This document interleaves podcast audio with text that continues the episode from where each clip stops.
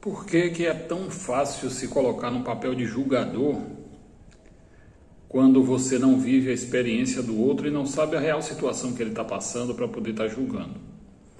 Como que funciona isso? Primeiro, é simples. É, eu me coloco no papel de julgar as ações, de julgar as pessoas dentro das minhas possibilidades, dentro da minha vivência, dentro do meu caráter, dentro da minha situação atual.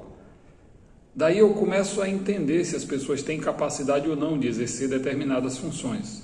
É como se você tivesse olhando, assistindo um filme onde alguém está passando uma situação muito difícil, de repente você pode até criar empatia por ela e acha solução para que ela saia dessas situações.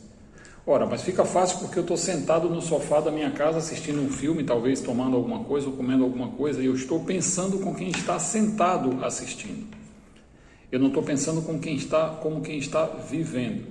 E a gente precisa trabalhar essa questão da suspensão de julgamento primeiro e segundo, entender que as pessoas não conseguem às vezes tomar determinadas atitudes que a gente espera porque elas não estão na situação em que nós estamos no momento em que a gente se sente no direito de determinar qual atitude certa ela deve tomar. Seja isso em qualquer canto, no relacionamento, emprego, na sua vida pessoal de uma maneira é, geral.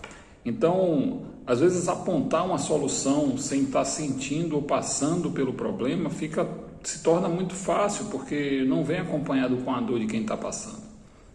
Às vezes a gente precisa disso. A gente precisa primeiro pensar com a cabeça do outro, se colocar no lugar de quem está realmente sentindo a dor daquela situação para que a gente consiga de alguma forma ajudar ou direcionar.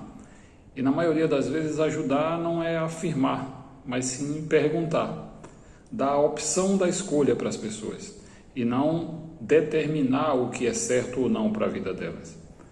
Às vezes a gente se perde muito nisso, porque ao imaginar que o que é certo para a minha vida também é certo para a sua, eu estou não só cometendo um erro muito grande por não conhecer a sua história nem a sua vivência ou não ter acesso aos seus sentimentos, como também eu estou aqui dizendo que a minha vida é um exemplo e você deve realmente se inspirar e seguir os passos que eu, que eu ando e os passos que eu sigo como se eu não tivesse nenhum tipo de defeito e nunca errasse na vida.